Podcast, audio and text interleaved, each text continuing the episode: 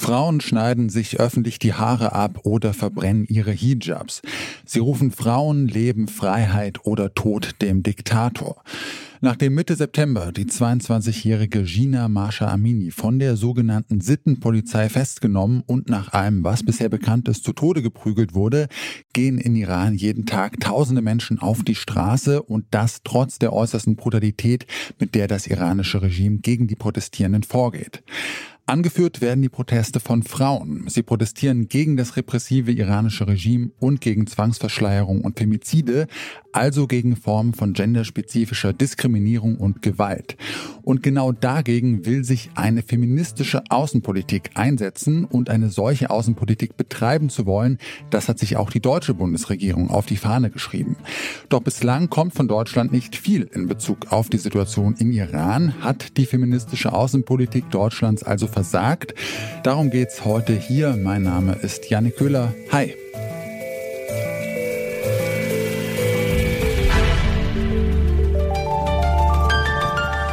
Zurück zum Thema.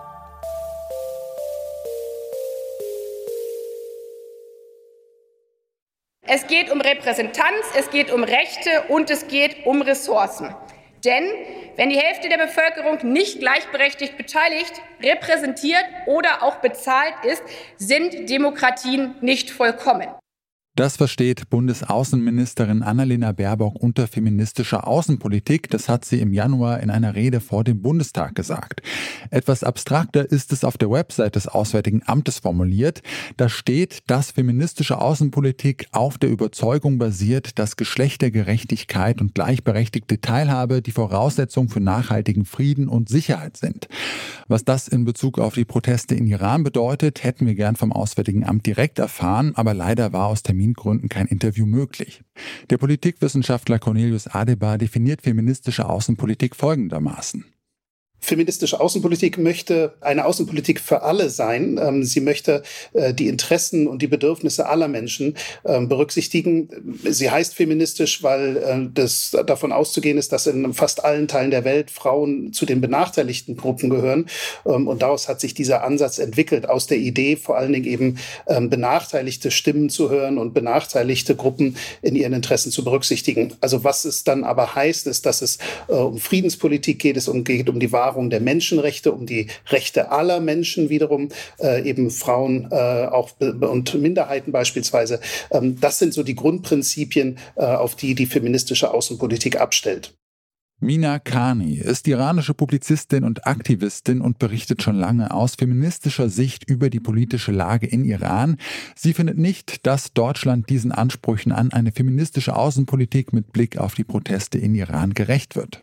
Das ist auch der Vorwurf vieler Iranerinnen, nicht nur in Bezug auf diese Regierung. Allgemein finden viele Protestierende, viele, die auch das kommentieren und analysieren, dass ähm, allgemein die Europäische Union da diese Aufgabe überhaupt nicht gerecht wurde. Und natürlich da ist die Rolle von der deutschen Regierung äh, schon sehr wichtig. Äh, was wir aber jetzt sehen, ist es halt, ähm, dass Annalena Baerbock sich zwar äußert und auch äh, dazu stellt, Stellung nimmt, aber ähm, so konkret ist es nicht, was sie dann mit, äh, mit einer feministischen Außenpolitik in Bezug auf Iran dann äh, meinen würde. Ja, Baerbock hat äh, sich geäußert, wie Sie sagen, auch das Vorgehen des iranischen Regimes verurteilt, den iranischen Botschafter einbestellt und äh, fordert EU-Sanktionen. Aber da würden Sie sagen, das reicht noch nicht aus. Das reicht überhaupt nicht aus. Das wäre zum Beispiel, ähm, also ich meine, seit über zwei Wochen protestieren ähm, die Iranerinnen auf der Straße und es ist ein landesweiter Protest und das ist auch ein, ein historisches Ereignis, was gerade im Iran passiert und zwar, dass, dass Frauen quasi im Mittelpunkt dieser, dieser Proteste äh, stehen, nicht nur bei Organisierung oder einfach auf, der, auf den Straßen, sondern auch was die, was die Inhalte dieser Proteste betrifft. Äh, das Ganze hat ja mit einem staatlichen Femizid angefangen an Gina Amini und jetzt äh, Frauen und Genderminderheiten bleiben auch daran, da eine sehr wichtige Rolle äh, zu spielen und dann auch noch kommt dazu, dass ähm, SchülerInnen sich äh, quasi angeschlossen haben, Studentinnen und so weiter und so fort.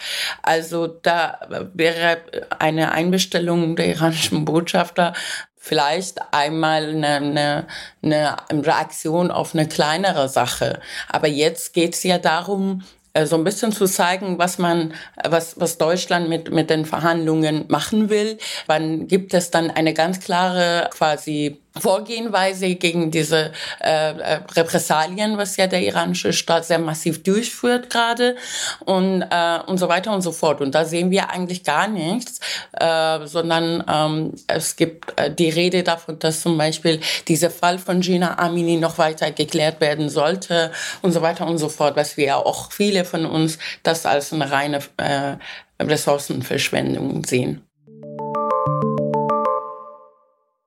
Cornelius Adebar, den wir vorhin schon gehört haben, ist Politikberater und Analyst und befasst sich unter anderem mit feministischer Außenpolitik.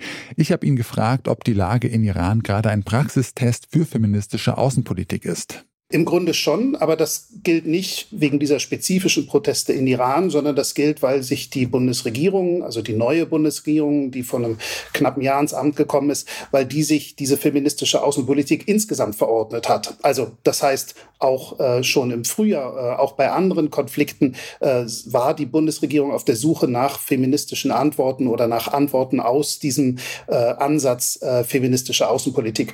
Also es geht nicht darum, jetzt auf einen frauenbezogenen Protest, auf frauenbezogene äh, Misshandlungen äh, und, und die Niederschlagung dieser Proteste nur deshalb mit diesem Ansatz zu antworten, sondern weil es eben äh, zum Grundsatzprogramm der deutschen Regierung jetzt gehört.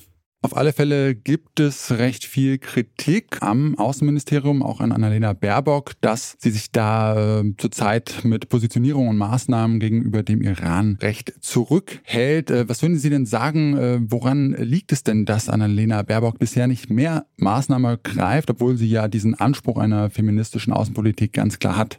Also auch da gilt, dass natürlich Deutschland viele seiner Maßnahmen im europäischen Konzert abstimmen will und abstimmen muss. Beispielsweise, wenn es um Sanktionen geht, ähm, auch was ja ein, ein hartes Mittel der Diplomatie ist.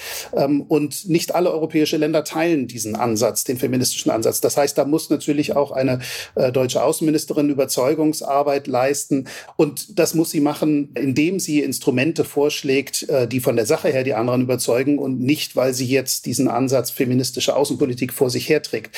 Ähm, dann werden die anderen Kolleginnen und Kollegen natürlich fragen, ja, und was heißt das konkret? Da geht es beispielsweise jetzt in, in Brüssel, und das ist eine Diskussion, die auch, auch die deutsche Regierung angestoßen hat. Es geht darum, dass die EU weitere Sanktionen gegen diejenigen in den Sicherheitsapparat erlässt, ähm, die diese, äh, die Niederschlagung und die Tötung ähm, der Demonstrantinnen und Demonstranten zu verantworten haben. Also das heißt, dass deren Vermögen eingefroren wird, dass sie keinen Visum mehr für die Europäische Europäische Union, für den Schengen-Raum bekommen und ähnliches. Zwar bekennt sich die deutsche Bundesregierung zu einer feministischen Außenpolitik, doch wie die genau aussehen soll, das hat das Außenministerium noch nicht klar definiert. Dass die feministische Außenpolitik Deutschlands nun bereits versagt hat, das lässt sich im Moment noch nicht sagen. Fest steht aber, direkte Maßnahmen, die einer feministischen Außenpolitik entsprechen, hat die Bundesregierung noch nicht ergriffen. Das liegt auch daran, dass feministische Außenpolitik in erster Linie auf langfristige statt kurzfristige Interventionen ausgerichtet ist. Laut Minakani wünschen sich die Protestierenden in Iran trotzdem mehr Unterstützung von Deutschland. Die bisher ergriffenen Maßnahmen wie die Einbestellung des Botschafters oder Forderungen, den Tod Aminis aufzuklären, reichen nicht aus. Sie fordert von Deutschland klare Botschaften und ein konsequentes Auftreten gegenüber der iranischen Regierung. Das war's von uns für heute. An dieser Folge mitgearbeitet haben Eleonore Grahovac, Lene Rügamer und Alea Rentmeister. Produziert hat sie Andreas Propeller. Chef vom Dienst war Oliver Haupt und ich bin Janne Köhler. Ciao und bis zum nächsten Mal. Zurück zum Thema vom Podcast Radio Detektor FM.